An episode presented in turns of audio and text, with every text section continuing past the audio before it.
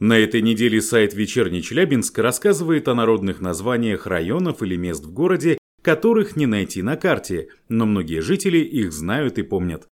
Кир-городок – микрорайон на ЧТЗ, который был застроен исключительно кирпичными домами. Некоторые краеведы связывают название с кирпичным заводом, строители и работники которого обитали здесь. Так или иначе, название прижилось и используется до сих пор.